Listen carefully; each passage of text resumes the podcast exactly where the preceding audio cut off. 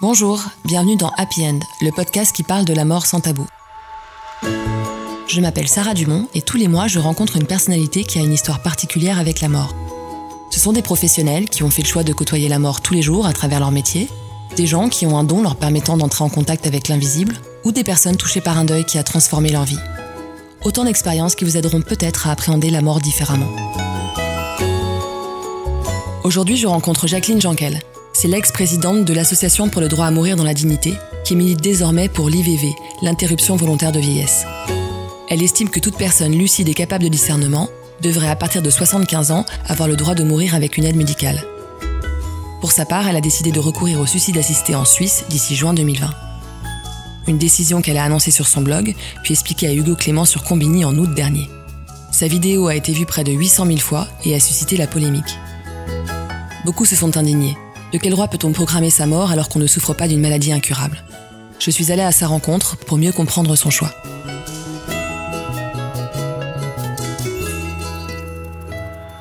Je sais que je vais pas rajeunir, je sais que je vais pas aller mieux.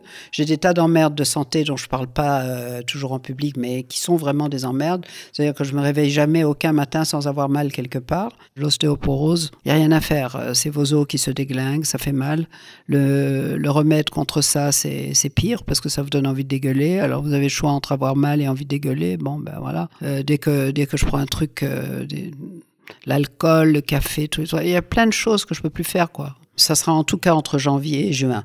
Pourquoi juin? Parce que bon, euh, un de mes grands plaisirs, c'est de voir refleurir le rosier. Alors je me suis dit peut-être que je vais attendre, mais je suis pas sûre de vouloir attendre parce que si je continue à avoir tout le temps mal au bide comme ça et mal au dos et mal partout, euh, euh, je crois que ça, ça sera bon si j'ai fini mon livre, si j'ai fait tout ce que j'ai à faire. Euh, moi, en fait, je suis prête maintenant. Euh, je pourrais de, demain, si vous me dites vous vous endormez, vous réveillez pas, et là, c'est bon. Et c'est quelque chose, ces problèmes de santé, au départ, vous en parliez pas du tout, en fait. J'avais pas envie d'en parler parce que je trouve que c'est indigne pour une personne de mon âge de devoir parler de, de sa santé à, à, tout un public.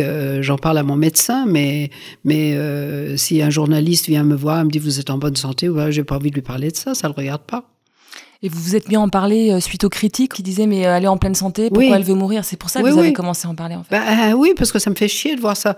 Euh, ils sortent des trucs genre elle est en pleine santé, elle est magnifique, elle va très bien, elle veut mourir encore belle. Bon, si j'avais voulu mourir encore belle, je serais morte il y a 25 ans. Et l'autre chose, c'est que en pleine santé, on l'est jamais à cet âge-là. Enfin, les, gens vont vous dire ah moi j'ai une grand-mère qui a 90 balais, elle fait encore du vélo, elle va très bien, d'accord, oui, bien sûr. j'ai eu affaire il y a pas très longtemps, je l'ai à mourir. D'ailleurs un monsieur de 95 qui me disait tout le monde me dit que je vais très bien parce que je fais encore du vélo, mais non, mais je vais pas très bien, je suis incontinent, je me pisse dessus, je dois mettre des couches culottes, vous croyez que c'est marrant? Je lui dis ben non, c'est pas marrant, moi je voudrais même pas vivre un jour comme ça. Donc euh, vous voyez, euh, il y, a, y a 10 000 trucs euh, qui sont pas forcément des trucs insupportables, mais à 75, vous allez c'est sûr que vous n'allez pas vous arranger. Vous n'allez pas rencontrer le grand amour. Euh, vous n'allez pas euh, euh, découvrir je ne sais pas quoi, sauf si vous êtes un scientifique. Si j'étais une chercheuse, je serais passionnée par ce que je recherche et je serais peut-être comme Stephen Hawking, euh, euh, complètement déglingué et quand même en train de vouloir tout le temps rechercher parce que ça me passionne. Il faudrait que j'ai une passion comme ça, mais je l'ai pas. Moi, les passions que j'ai, euh, c'est des passions euh, genre j'adore Paris. Voilà, je vais vous dire, j'adore Paris. J'ai la passion de Paris. J'ai vu plusieurs saisons. J'ai vu l'automne, l'été, le printemps, l'hiver, plusieurs fois. Ça se répète, même en adorant Paris, même en ayant cette passion. Si je me sens mal, si j'ai mal partout et euh, si je me réveille le matin en n'ayant pas envie de sortir de mon plumard parce que je me sens pas bien, bah, ça vaut pas le coup, c'est tout. Vous dites, euh, je pourrais pas tomber amoureuse, euh, mais enfin rien n'est impossible, euh, même à cet âge-là, non? Écoutez, euh, il y a trois ans, je suis tombée amoureuse d'un mec. Euh, ça a duré trois ans, comme dit Beck BD, euh, très bien. L'amour dure trois ans. J'ai vécu ça avec beaucoup de bonheur, c'était génial. Mais maintenant, je suis plus amoureuse. J'adore toujours le mec, je trouve sympa et tout et tout et tout. Mais bon, voilà. Et je vais pas, ça va pas encore m'arriver de nouveau. je vais pas, on tombe pas. de qui voulez-vous que je tombe amoureuse? Un mec de mon âge, jamais. Euh, à mon âge, c'est foutu, quoi. C'est vous tombez amoureuse de l'esprit, oui. Bah, je peux rencontrer quelqu'un avec qui j'ai un grand plaisir à discuter, mais le truc euh, physique, le truc... charnel, euh, non. Pas avec un homme de Euh, votre c'est pas très esthétique. euh, Déjà que Ça moi, je suis pas. Il y a des, des hommes très bien, 75. Non, non, écoutez, Non. moi je me vois moi-même, euh, je fais partie des, des chanceuses. Euh, je vois la plupart des, des bonnes femmes de mon âge, elles sont vraiment dans un état qu'on peut même pas décrire, même des, des beaucoup plus jeunes. Euh, moi je suis encore très, très, très bien euh, tonique, blabla et tout ça, mais vous me voyez à poil, c'est à chier, quoi. Je veux dire, la, la, la peau, elle est, elle est vieille, c'est une peau de vieille. Et pas- ça, l'usure, c'est quelque chose que vous ne supportez pas, en fait. C'est Pour vous, c'est il y a une forme de phobie à la vieillesse? Bah, je crois qu'on l'a tous, euh, qu'on se l'avoue ou pas. Hein. En fait, moi, je milite pour ça. Je milite pour que les vieux aient le choix. Parce que quand vous dépassez une certaine euh, étape de la vieillesse, qu'est-ce qu'on fait Euh, On vous infantilise, on vous met dans des EHPAD, euh, on vous oblige à vivre une vie que vous ne voulez pas vivre du tout. Mais est-ce que finalement, euh, c'est pas euh, le fait d'être seul qui vous donne cette envie-là? Non, vous pensez pas? Écoutez, je, je me suis posé cette question-là aussi. Alors voilà, euh, pour moi, le choix, c'était ça, euh, être seul ou vivre avec mon mari. Alors, euh, j'ai vécu pendant 45, je suis toujours mariée avec lui et j'ai vécu avec lui euh, pendant pas mal de temps. Je me fais terriblement chier avec lui. Alors c'est beaucoup pire que d'être seul, parce que je l'adore, mais de loin. Il a un rythme de vie qui est complètement différent au mien, euh, des opinions euh, surtout qui sont différentes des miennes, sauf le droit de mourir. Là, il est d'accord. Alors ça, c'est bien parce qu'il m'appuie dans, dans mon truc.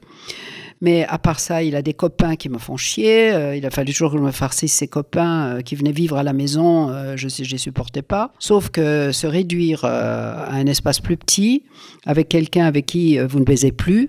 Évidemment, au bout de 40 ans, de toute façon, on n'a jamais beaucoup baisé. Mais là, je vais dire, non, il n'est pas branché cul, lui. Alors que moi, oui. Donc, euh, cette grande différence de culture fait que, en fin de compte, moi, je préfère être seule à Paris. Vous parlez beaucoup du regard posé sur les personnes âgées qui suscite le dégoût, la compassion.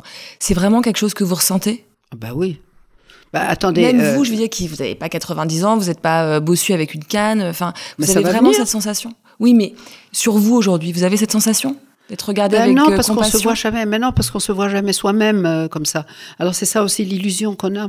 On se regarde dans la glace et puis on voit pas trop. euh, bon, on se dit bon ben ça va. Et après, après on voit une photo, on dit putain c'est moi ça. Et euh, c'est sur les photos qu'on se rend compte qu'on est horrible. Mais évidemment, je fais attention à moi. Je, je, je, je me baigne, je me douche, je me parfume, je vais chez le coiffeur régulièrement. Enfin, je, veux dire, je m'occupe de moi, donc je suis pas dégoûtante. Mais il vient un moment, d'ailleurs, ça, c'est un moment qui arrive à tous les vieux, à tout le monde, quand vous contrôlez plus com- complètement vos sphincters. Et ça, ça arrive euh, inévitablement. Alors, qu'est-ce qui se passe? Euh, Vous sentez toujours un peu la pisse. C'est la réalité. On n'en parle pas, mais c'est une réalité qui arrive avec la vieillesse, c'est tout. Et moi, j'ai pas, j'ai, vraiment pas envie d'en arriver là. Est-ce que vous avez eu conscience de, de blesser des gens qui avaient perdu leur, euh, leur indépendance, leur autonomie à travers ces propos, en fait? Il y a eu beaucoup de réactions par rapport à ça? Oui. Est-ce que vous regrettez certains propos ou est-ce que, enfin, qu'est-ce que vous pensez de ces réactions que vous avez pu susciter? Euh, je regrette pas les propos parce que c'est la vérité. Donc, euh, si moi je dis une chose qui est vraie, euh, je peux pas le regretter. En même temps, je regrette que ça blesse les personnes qui vivent comme ça, mais c'est leur choix de vivre comme ça. Quel était votre rapport à la mort plus jeune? Est-ce que vous avez toujours eu une relation à la mort un petit peu différente? Je sais pas, je, je sais pas ce qu'on peut appeler une relation à la mort différente. ou Je sais pas quelle est la relation de la plupart des gens. Euh, moi, j'ai toujours pensé que la mort c'était le moindre mal. Euh, un peu à cause de l'histoire familiale, euh, ma mère qui a perdu la sienne quand elle avait euh, 8 ans, dans des souffrances horribles, elle a eu un cancer et il n'y avait pas de, morphinique et donc euh, euh, ma mère m'a toujours décrit la souffrance comme pire que la mort. Et puis après, euh, en Indochine, on a vécu en Indochine à l'époque de la guerre d'Indochine. Je voyais des soldats éclopés qui avaient pas de bras, bah, pas de jambes. Je demandais à ma mère, j'avais six ans, je lui disais mais qu'est-ce qui leur est arrivé? Ma mère me disait c'est la guerre. J'ai dit ben euh, c'est horrible. Et ma mère me disait, ben, heureusement, ils sont pas morts. Et moi, je me disais, ben, peut-être que ce- c'est mieux si, ça aurait été mieux s'ils étaient morts. Alors, vous avez été vice-présidente de l'association euh, pour le droit à mourir dans la dignité. À partir de quand vous êtes engagée dans ce combat? Ben, à partir du moment où je me suis dit qu'il était temps de mourir moi-même. Ah ouais, vraiment? Et euh, oui, j'étais au Venezuela encore, c'était en 2006. Et en 2006, euh, j'ai vu un bouquin comme ça qui traînait dans une librairie qui disait euh, Eutanasia, mitos y realidad. C'était écrit par un médecin euh, avocat et le livre, c'était l'euthanasie, les mythes et la réalité. J'ai lu le bouquin et j'ai compris que l'euthanasie, c'était super, en fait. Euh, alors j'ai recherché ce médecin et on a fondé une association pour le droit de mourir dans la dignité au Venezuela. Et à ce moment-là, euh, il y avait le congrès mondial à Toronto.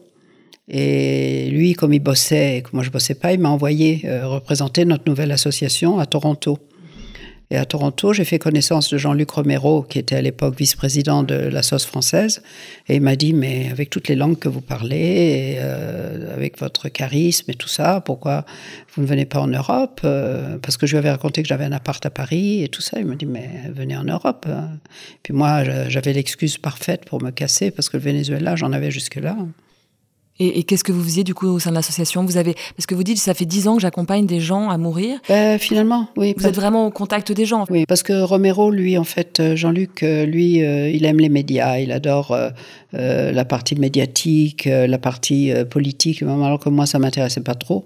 Moi, je préférais plutôt m'occuper des patients et euh, faire du travail de terrain, euh, de parler aux gens, euh, de les aider et tout ça. Alors j'ai parce que quand vous rencontrez des gens qui qui vous font ce genre de demande, c'est des gens qui ont qui ont réfléchi, c'est des gens avec qui vous discutez, vous faites je dirais 80% de ce boulot, c'est de la prévention du suicide. Parce que vous vous rendez compte que beaucoup de gens qui, qui demandent à mourir, c'est parce qu'ils sont malheureux, parce qu'ils ont des, des, peines de cœur, ou parce qu'ils ont perdu leur boulot, parce qu'ils n'arrivent pas à assumer leur solitude. Et il faut savoir reconnaître euh, une dépression circonstancielle qui est due aux circonstances, d'une dépression endogène, c'est-à-dire une dépression euh, qui est incurable, euh, qui est comme une maladie. Et c'est un boulot, quoi, en fait. donc moi, comme j'ai fait de la psycho, comme la médecine m'intéresse aussi, et j'aime beaucoup le contact avec les gens, euh, ça, ça m'a beaucoup rempli, ça m'a, ça m'a donné beaucoup de bonheur de faire ça. Sauf que maintenant, je suis fatiguée, euh, j'en ai fait beaucoup. Donc en fait, vous alliez avec eux euh, Pas toujours, non, non, ben non, ils venaient me voir. Alors en fait, on m'envoyait, parce que la DMD a des délégations dans toute la France, et euh, quand les délégués euh, ne savaient pas quoi faire parce que le cas était compliqué, si les cas sont faciles, si c'est quelqu'un qui a une maladie neurodégénérative ou, ou un cancer euh, en phase terminale, c'est facile, on lui donne des adresses suisses, puis c'est bon. Hein. Est-ce que vous vous souvenez de vos, vos premiers accompagnements de fin de vie? C'était un monsieur qui avait un glioblastome, c'est un cancer du cerveau et qui était dans une unité de soins palliatifs et qui a souhaité mourir chez lui à Genève. Donc, il est rentré chez lui pour mourir. Et il y avait une quinzaine de ses amis, il était homo, il n'avait pas de famille. Et il y avait la personne de Exit, il y avait moi et son médecin traitant. Le médecin traitant n'avait jamais encore vu un accompagnement par Exit non plus. Et donc, euh, il a souhaité boire un verre de Porto avant de mourir. Et euh, on avait mis son plumard au milieu du salon. Et donc on voyait tous les gens passer, et c'était un contraste entre ce mec qui allait mourir et toute la vie qui était tout autour, quoi. C'était impressionnant. Mais il était serein. Il avait déjà tout le côté gauche paralysé, il savait que ça allait empirer. Il avait 68 balais, un collectionneur d'art. Et donc, euh, il a bu son verre de Porto. Alors, on lui a porté il a dit que c'était pas les bons verres. Donc, le copain qui a porté les verres a dû rentrer les verres chercher. Il a dit pour mon dernier verre de Porto, il faut que ce soit dans des vrais verres à Porto. C'était des vrais verres à Porto. Puis, il a bu son Porto. Il a dit au revoir à tout le monde. Tout le monde lui a fait la bise, même moi qui le connaissais pas. Il a bu le produit. En trois minutes, il était mort. Et puis voilà, et ça, ça m'a beaucoup impressionné. Je me suis dit, c'est génial en fait de mourir comme ça. Et l'accompagnatrice d'Exit a pensé que c'était important pour moi qui apprenais ce métier, euh, que ce ne soit pas banalisé. Donc euh, il fallait que je fasse connaissance avec ce monsieur. Comme je le connaissais pas avant, elle a voulu que je fasse sa connaissance après. Alors elle m'a amené dans un musée où il avait exposé ses œuvres d'art pour que je vois qui c'était et tout ça. Parce qu'elle m'a expliqué que dans ce métier-là, c'était très important d'avoir une relation personnelle avec le patient et que ça ne devienne pas un truc banal comme une usine. Euh, voilà, euh, tu veux mourir, tu meurs. et puis ça, parce que ça enlève, beaucoup le, côté humain de la chose. Et j'ai compris ça et euh, j'ai toujours mis ça en pratique. J'ai toujours, toujours pris beaucoup le temps de, de connaître les personnes que j'ai accompagnées et ce qui fait que je me souviens de tous. Vous en avez accompagné beaucoup euh, Une soixantaine. Ah, quand même, ouais. Hmm. Et donc c'est avec Exit, le groupe euh, que vous animez, ou en tout cas que vous avez à ce groupe de réflexion euh, sur l'interruption volontaire de vieillesse? Oui. Et vous pouvez nous en dire quelques mots de ce groupe? Ben, C'est un groupe de, de personnes âgées qui sont membres de Exit depuis longtemps. Et il y a, parmi eux, il y a un curé, il y, a, des juristes, des médecins, enfin c'est des, des, gens d'une d'une qualité exceptionnelle. Euh, et en plus, la loi suisse ne dicte rien de tout ça. La loi suisse dit simplement que la personne doit être lucide, capable de discernement, euh, savoir ce qu'est la mort et être atteinte d'une pathologie quelconque, mais physique. Pas de notion de gravité en tout cas. Non, non, non, non, non. La loi suisse ne demande pas ça du tout, et il faut aussi que l'association qui aide ne le fasse pas pour des motifs égoïstes. Mais qu'est-ce que vous faites avec ce groupe? En fait, Quelle est l'idée de ce groupe? L'objectif, c'est quoi? De faire accepter par exit d'accompagner euh, les suicides de bilan. D'accord. Suicide de bilan, voilà, ça s'appelle un suicide de un bilan. suicide de bilan. et, à quel moment vous avez commencé à parler de votre projet à vos enfants, à votre famille? Depuis toujours. Depuis toujours? Oui, depuis qu'ils me connaissent, j'aurais toujours dit, écoutez-moi, euh, à partir du moment où euh, je deviens euh, dépendante, où je me trouve trop vieille, où la vie ne me plaît plus, moi je ne vais pas continuer à vivre.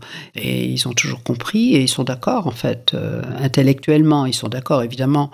le jour où ça va arriver, ils seront tristes, je serai triste aussi, mais une tristesse normale. Vous savez, euh, quand vous perdez un enfant, ça c'est terrible. Euh, quand vous perdez un parent vieux, vous êtes un peu triste, mais en même temps vous me dites bon, il a vécu sa vie. Euh, c'est plus sympa que je leur fasse ça comme ça, plutôt que je devienne dépendante et qu'ils soient obligés de s'occuper de moi, qu'ils aient une maman malade sur le dos, qu'il faut aller voir à chaque moment. Et en plus, ils habitent aux quatre coins du monde. Je sais que le jour où ça va arriver, je serai triste, bien sûr qui n'est pas triste. Je serais triste, mais en même temps, euh, je serais contente. J'espère que je serai pas en train de souffrir d'une maladie qui fera que je supplierai euh, faites vite, faites vite parce que j'en peux plus. J'espère que je serai comme je suis maintenant, euh, plus ou moins ok, en disant bon ben voilà, ma vie a été sympa, on a passé un bon moment, je vous aime tous. Maintenant, c'est le moment de partir. Et puis voilà, je trouve que c'est beaucoup plus élégant et beaucoup plus digne de partir comme ça. Qu'est-ce que vous allez faire dans ces derniers moments? Vous avez déjà imaginé ce moment-là? Le bah, cadre idéal, le moment idéal Ah oui, alors. Euh, quand j'étais amoureuse du mec euh, dont je vous ai parlé, euh, quand j'étais amoureuse de lui, je me disais je vais me faire seulement accompagner par lui, je vais laisser des lettres aux enfants, je me fais accompagner par lui, puis on se bourre la gueule, on s'embrasse un peu, on a, et puis, et puis c'est lui qui m'accompagne. Maintenant que je suis plus amoureuse de lui, plus trop envie que ce soit lui non plus qui m'accompagne. Maintenant que ce soit mes enfants non plus, parce que j'ai pas envie de larmes. Je, veux pas voir des gens pleurer autour de moi. Euh, je préfère leur dire au revoir avant. Et finalement, Erika, qui est le médecin qui va m'accompagner, c'est une grande amie aussi, donc ça me suffit.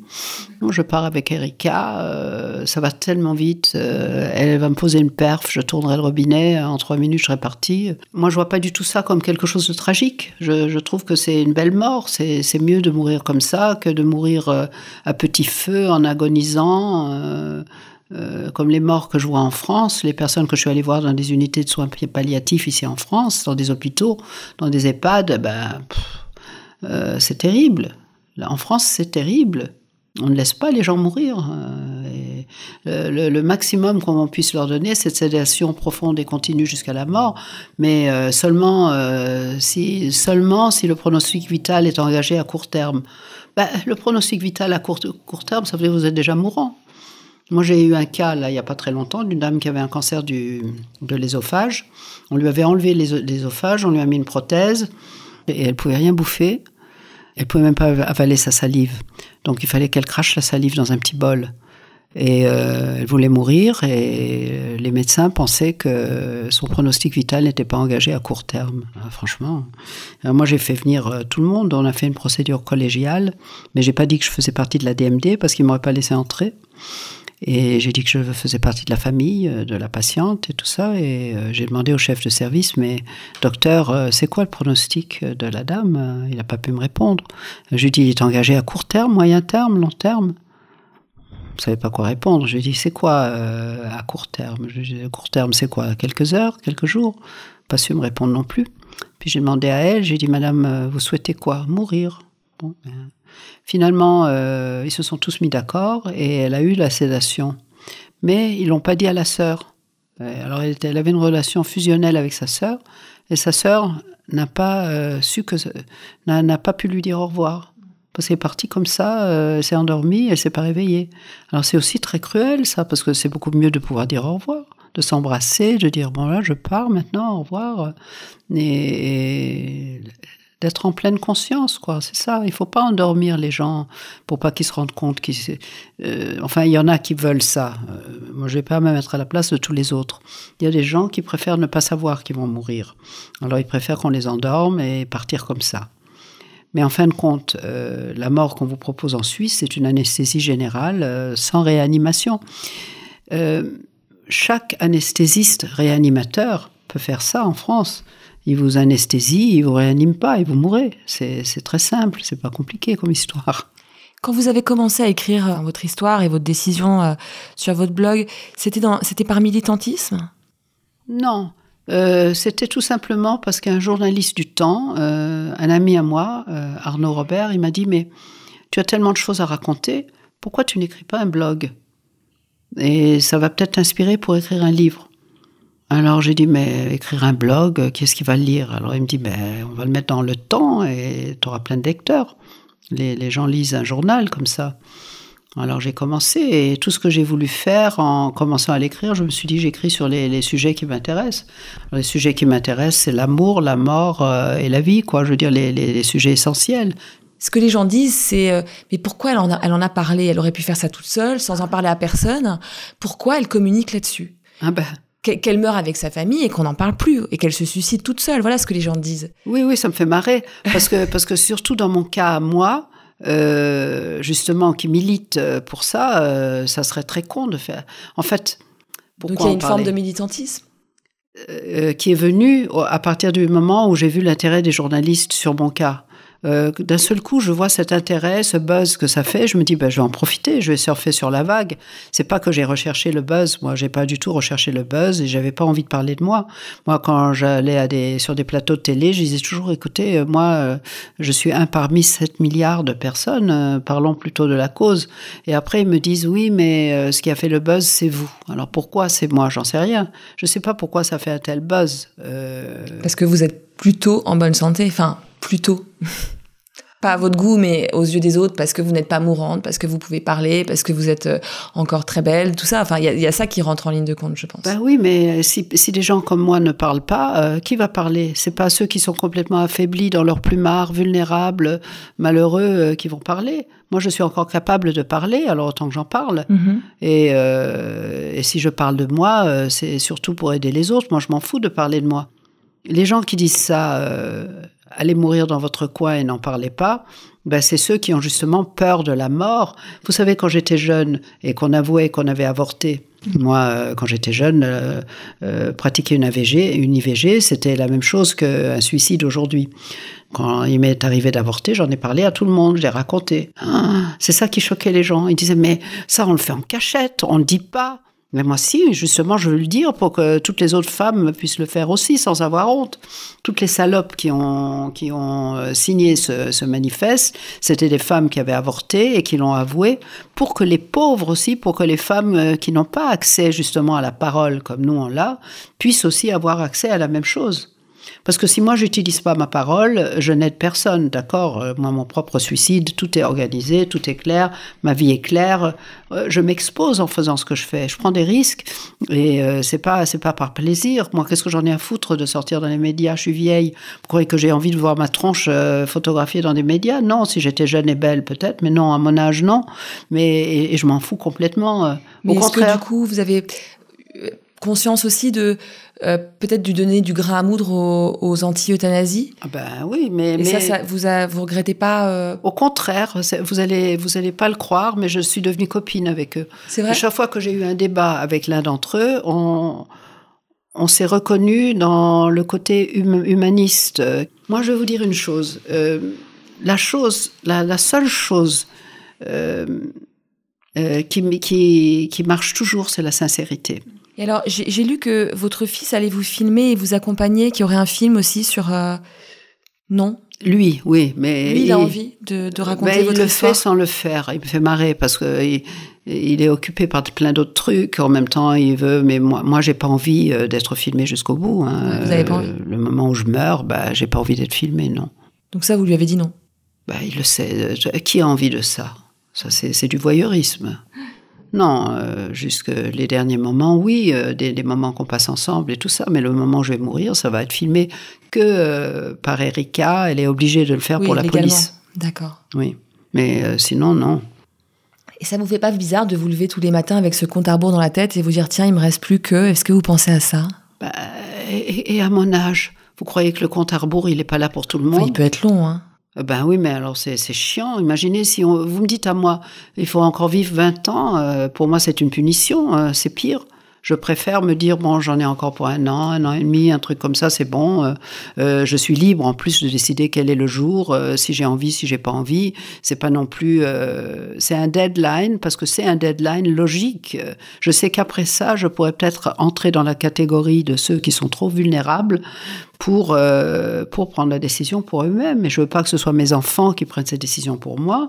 Je veux pas que ce soit la société qui prenne la décision pour moi. Mais le compte à rebours, on l'a tous. Euh, J'arrive quand même dans l'hiver de ma vie. Euh, L'hiver, je le prolonge ou je le prolonge pas, mais euh, je suis ni au printemps, ni en été, ni en automne. J'arrive dans l'hiver, donc euh, c'est quoi le compte à rebours? La mort en elle-même ne fait pas peur du tout. Vous avez des petits-enfants? Je me demandais si vous aviez. trois petits enfants. Vous leur avez parlé de votre projet? C'est trop petit. Trop petits, ils ont quel âge? Il y en a un qui a 11 ans, mais je le vois jamais parce que je m'entends pas avec sa mère. Euh, J'en ai un autre, j'ai une petite fille, oui, avec elle je vais parler, mais pas comme ça. Euh, j'ai une petite fille qui a 5 ans, le- la fille de, Ouais. de ce fils-là, et un petit-fils qui a 4. Et la petite, euh, un jour, elle m'a demandé, euh, il l'a filmé, d'ailleurs, elle était sur mes genoux, elle m'a dit, euh, pourquoi est-ce que les gens doivent mourir? Alors je lui ai expliqué, bah, tu sais, on meurt quand on est vieux pour laisser la place aux jeunes. Alors elle m'a dit, oui, mais c'est pas vrai, parce qu'il y a aussi des jeunes qui meurent. Alors je lui ai dit, tu sais, c'est très rare. euh, les jeunes, c'est très rare que ça meure. C'est en général, c'est les vieux qui meurent. euh, comme ça, les jeunes deviennent grands. Et un jour, toi, tu vas être une maman. Et un jour, tu seras aussi une grand-mère. Et tu auras une petite fille. Et c'est comme ça, c'est comme ça que. Enfin, j'ai essayé de lui expliquer ça comme ça à elle, vous voyez. Mais euh, vous leur, pas laisserez dit- des... vous leur laisserez peut-être des lettres ou. Ben, Il y a plein de films, il y a plein de Ouais, docus, avez- il y a plein de trucs. Euh, Aujourd'hui, on est virtuel, hein, on est plus, plus virtuel qu'autre chose. On, on laisse plein de choses, on laisse des photos, on laisse des, des, des témoignages, on laisse plein de choses. Donc, euh, on meurt jamais de la même façon. Avant, on, meurt- on mourait vraiment pour de bon. Est-ce que vous vous souvenez de vos arrière-grands-parents? Vous avez prévu votre enterrement, votre cérémonie? Ah non, j'en veux pas. Vous non, voulez non, rien? non, Pas question. Ah Non, non, j'ai horreur de ça. Je me fais chier chaque fois qu'on m'invite, moi, à un de ces trucs-là. Chaque fois C'est que pas je, qu'on vous invite, mais c'est Ben que. non, ben alors moi je veux pas chier. les- Vous croyez que je veux faire chier les gens après ma mort, moi Donc il y a quoi? Il y a rien derrière? Euh, Vos enfants ne vont pas se recueillir? Il n'y a pas de Bah, cérémonie pour que vos non, amis non, non, non, non, on va se recueillir avant. On Ah va ouais. parler avant, on va faire la fête avant. on va- Tous les trucs gentils qu'ils ont à me dire, ils vont me les dire de mon vivant.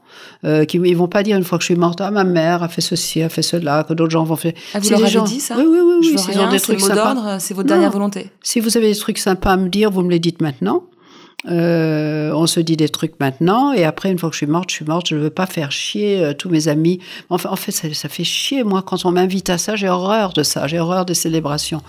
Mais ça peut être Ouais. festif. Vous auriez pu organiser quelque chose de festif Non? Bah, S'ils ont envie qu'ils le fassent, après, je ne serai pas là. Alors que je m'en fous. S'ils ont envie de faire, la- ils veulent faire une fête, ils font une fête. Moi, je m'en fous. Happy End, c'est fini. Pour aujourd'hui. Si vous avez aimé ce podcast, faites-le savoir en lui attribuant 5 étoiles, en le partageant sur les réseaux sociaux et surtout en vous y abonnant pour ne pas rater le prochain épisode. Vous pouvez aussi prolonger l'expérience en visitant le site happyend.life qui aborde la mort de façon positive. On se retrouve le mois prochain pour un nouvel épisode et d'ici là, vivez en paix avec la mort.